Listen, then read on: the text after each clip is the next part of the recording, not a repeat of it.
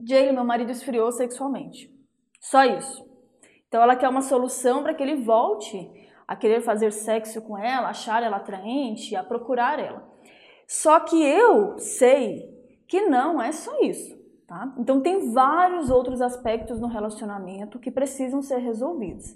E aí, o esfriamento no sexo é uma consequência de várias outras coisas, tá? Porque ninguém para do nada assim, tipo, tá tudo bem no casamento, tem diálogo, tem parceria, tem várias outras coisas que estão bem e aí o sexo não tá bem. Isso não normalmente não acontece, sabe?